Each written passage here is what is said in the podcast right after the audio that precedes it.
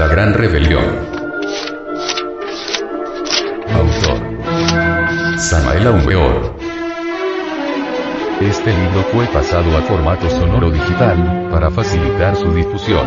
Y con el propósito de que así como usted lo recibió, lo pueda hacer llegar a alguien más.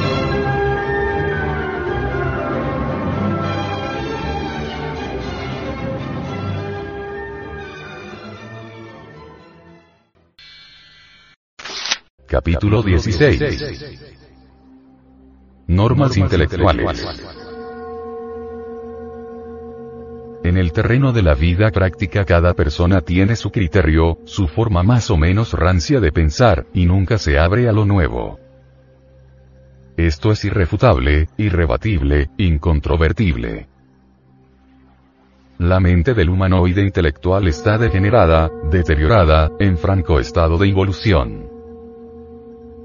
Realmente el entendimiento de la humanidad actual es similar a una vieja estructura mecánica inerte y absurda, incapaz por sí misma de cualquier fenómeno de elasticidad auténtica.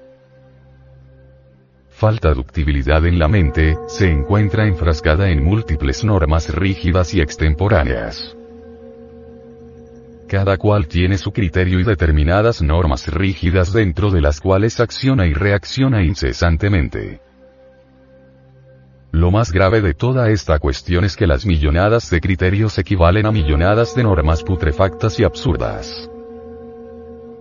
En todo caso las gentes nunca se sienten equivocadas, cada cabeza es un mundo y no hay duda que entre tantos recovecos mentales existen muchos sofismas de distracción y estupideces insoportables.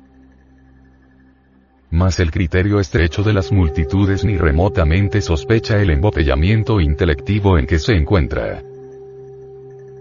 Estas gentes modernas con cerebro de cucaracha piensan de sí mismas lo mejor, presumen de liberales, de supergenios, creen que tienen muy amplio criterio. Los ignorantes ilustrados resultan ser los más difíciles, pues en realidad, hablando esta vez en sentido socrático diremos, no solamente no saben, sino que, además, ignoran que no saben.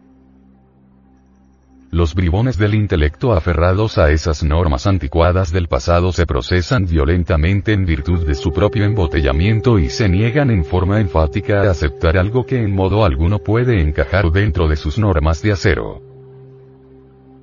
Piensan los sabiondos ilustrados que todo aquello que por una u otra causa se salga del camino rígido de sus procedimientos oxidados es absurdo en un ciento por ciento.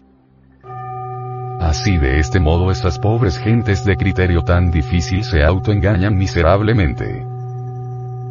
Presumen de geniales los pseudo sapientes de esta época, ven con desdén a quienes tienen valor de apartarse de sus normas carcomidas por el tiempo, lo peor de todo es que ni remotamente sospechan la cruda realidad de su propia torpeza. La mezquindad intelectual de las mentes rancias es tal que hasta se da el lujo de exigir demostraciones sobre eso que es lo real, sobre eso que no es de la mente. No quieren entender las gentes del entendimiento raquítico e intolerante que la experiencia de lo real solo adviene en ausencia del ego. Incuestionablemente en modo alguno sería posible reconocer directamente los misterios de la vida y de la muerte en tanto no se haya abierto dentro de nosotros mismos la mente interior.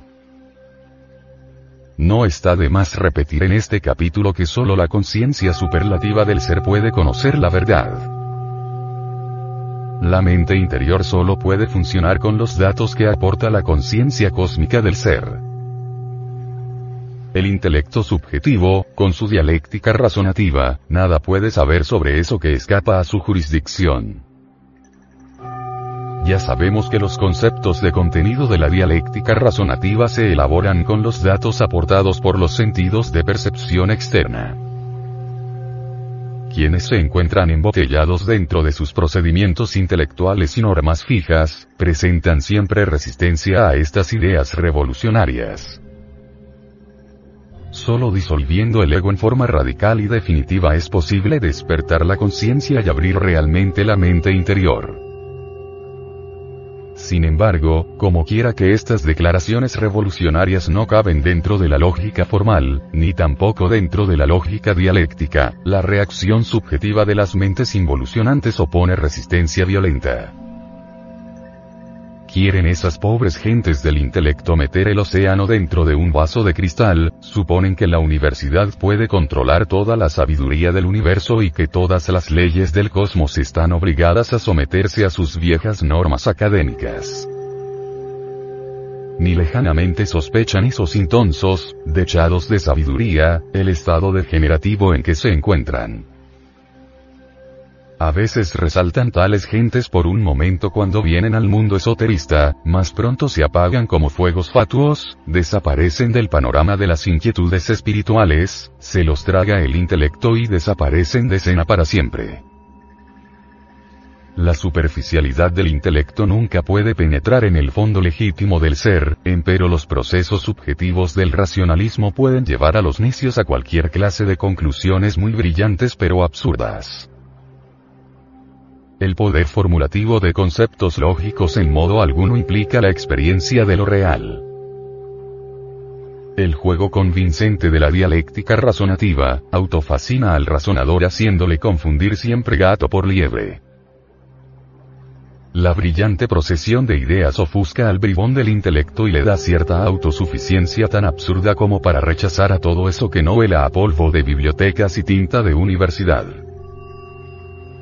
El delirium tremens de los borrachos alcohólicos tienen síntomas inconfundibles, pero el de los ebrios de las teorías se confunde fácilmente con la genialidad. Al llegar a esta parte de nuestro capítulo, diremos que ciertamente resulta muy difícil saber dónde termina el intelectualismo de los bribones y dónde comienza la locura. En tanto continuemos embotellados dentro de las normas podridas y rancias del intelecto, será algo más que imposible la experiencia de eso que no es de la mente, de eso que no es del tiempo, de eso que es lo real.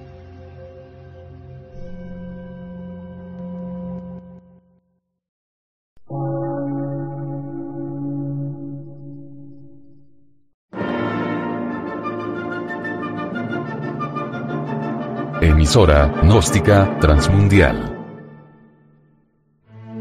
Por una nueva civilización y una nueva cultura, sobre la faz de la Tierra.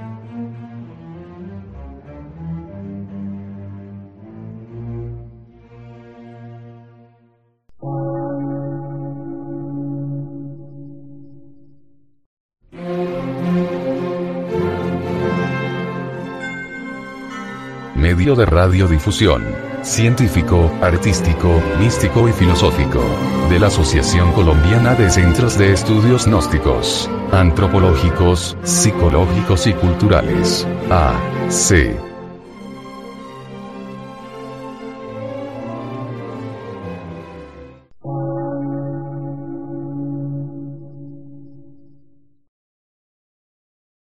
Lectura en movimiento. Difusión sin fronteras.